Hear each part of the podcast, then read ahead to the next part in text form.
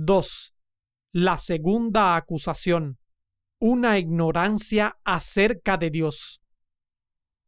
Dios, habiendo pasado por alto los tiempos de esta ignorancia, ahora manda a todos los hombres en todo lugar que se arrepientan.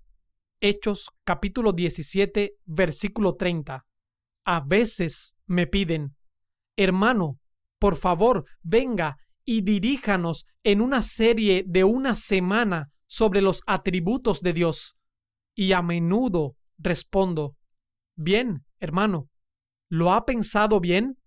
Recuerdo una conversación en particular en que el pastor contestó, ¿qué quiere decir que si lo he pensado bien?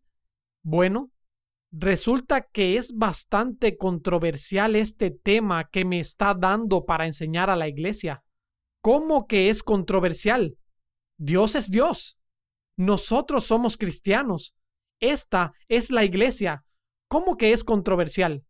Le dije, querido pastor, cuando empiece a enseñar a su congregación sobre la justicia de Dios, la soberanía de Dios, la ira de Dios, la supremacía de Dios y la gloria de Dios, verá que algunos de los mejores y más antiguos miembros de su iglesia se pondrán de pie y dirán algo así.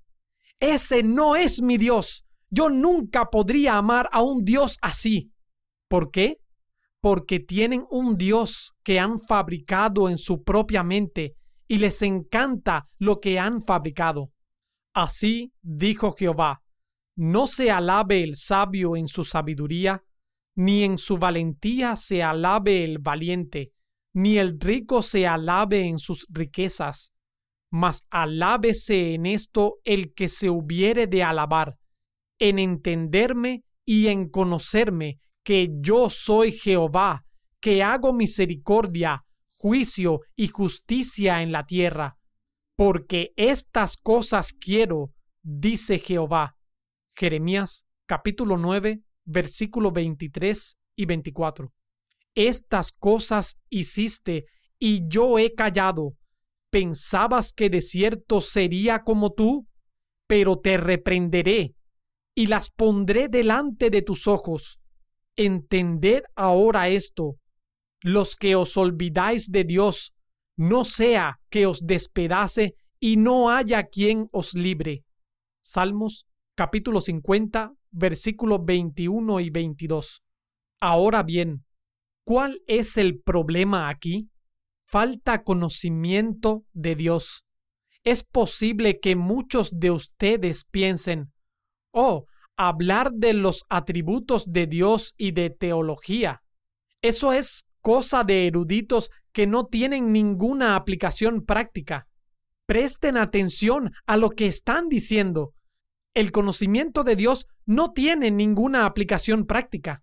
¿Saben por qué todas las librerías cristianas están llenas de libros de autoayuda, con cinco maneras de hacer esto o aquello, y seis maneras de ser piadosos y diez maneras de evitar caer?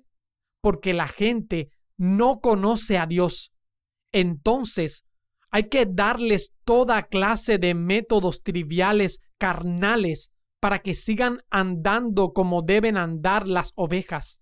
Velad debidamente y no pequéis, porque algunos no conocen a Dios. Para vergüenza vuestra lo digo. Primera Corintios 15:34. ¿Por qué hay tanto pecado descontrolado entre el pueblo de Dios? es por falta de conocimiento de Dios. Ahora, quiero hacerles unas preguntas. ¿Cuándo fue la última vez que asistieron a una conferencia sobre los atributos de Dios? ¿Cuándo fue que, como pastores, enseñaron un año entero acerca de quién es Dios? ¿Cuánto de toda la enseñanza que se lleva a cabo durante la semana tiene que ver con quién es Dios? ¿No es cierto que es más fácil ir con la corriente, simplemente seguir a todos los demás? Y de pronto, un día, escuchan algo como esto y se dan cuenta. ni me acuerdo cuando alguien haya enseñado acerca de los atributos de Dios. Con razón somos las personas que somos. Conocerle. De eso se trata todo. Eso es vida eterna. Y la vida eterna no comienza cuando pasamos por las puertas de la gloria. La vida eterna comienza con la conversión. Vida eterna es conocerle a Él. ¿Creen sinceramente que les va a gustar abrir las puertas de perlas y caminar por calles de oro por una eternidad? Hay ahí uno que es infinito en gloria, y muchos pasarán una eternidad de eternidades sin siquiera llegar a conocerle. Comiencen ahora. Hay tantas cosas que quieren saber y hacer y tantos libros que quieren leer, tomen el libro de Dios, la Biblia, y estudienlo para conocerle a Él, para conocerle a Él.